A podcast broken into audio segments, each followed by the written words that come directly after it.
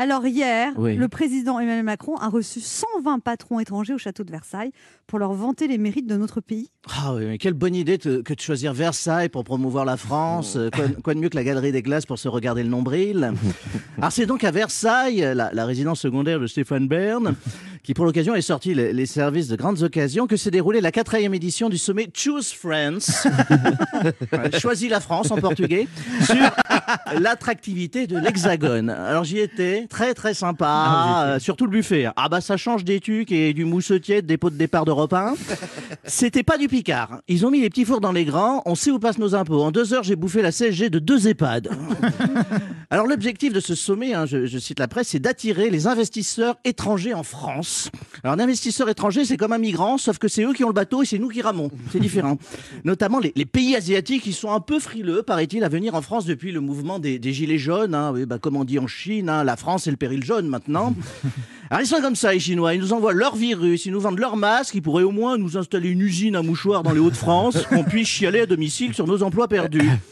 Alors, sommet qui s'est déroulé à huis clos. Alors, vous me demandez pourquoi huis clos? Parce que c'est une technique de vente. Vous savez, l'objectif, c'est de coincer le pigeon et lui faire signer un maximum de bons de commande en profitant d'un cadre exotique. C'est un peu comme dans les, les- les voyages organisés où on parque les touristes dans des showrooms. Vous vous souvenez, on a tous su ça. Tu passes une semaine inclusive au Djerba Club. À un moment, on te propose une excursion culturelle gratos. Tu vas? Là, on fait faire trois heures de bus en plein cagnard. Tu te retrouves à crapuliter au milieu du désert pour visiter un morceau de ruine. Et ensuite, on t'installe dans une salle climatisée. Il fait zéro degré. Sans le vécu. Hein, et on te vend des doudounes doublées en laine d'agneau, des vestes à franges en peau de chameau qui coûtent le prix du chameau, et t'achètes. Et t'achètes. Voilà, c'est la même technique, c'est pareil. Durant 24 heures, 120 patrons étrangers à fort pouvoir d'achat se sont fait vanter les mérites du produit France par des vendeurs de tapis entre deux tapas de chez Ducasse.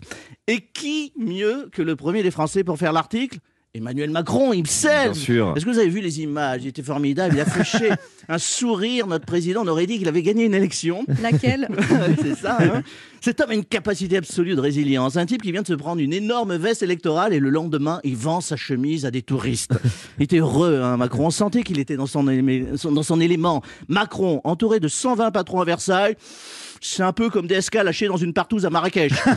Le gars est dans sa zone de confort. hein. C'est dans le rôle de VRP de luxe qu'il excelle, notre président. Il possède toutes les qualités pour séduire l'investisseur étranger. Mais déjà le look, vous savez, il a une tronche Ouais. merveilleuse de mondialisation heureuse. Il est beau, c'est pas un président, c'est une couverture de JQ, quoi. Il présente bien sur le catalogue France, ça rassure l'actionnaire. En tout cas, c'était une magnifique opération de com. C'est vrai que c'est pas Mm. facile, facile de faire la pub de la France.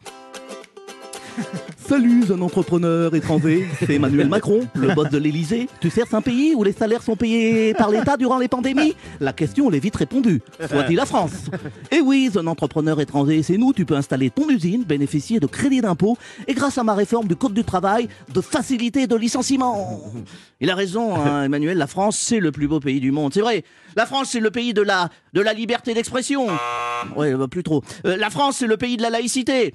Ah, ben, attends, je vais trouver un truc qui fonctionne encore. La France, c'est le pays du Parti Socialiste.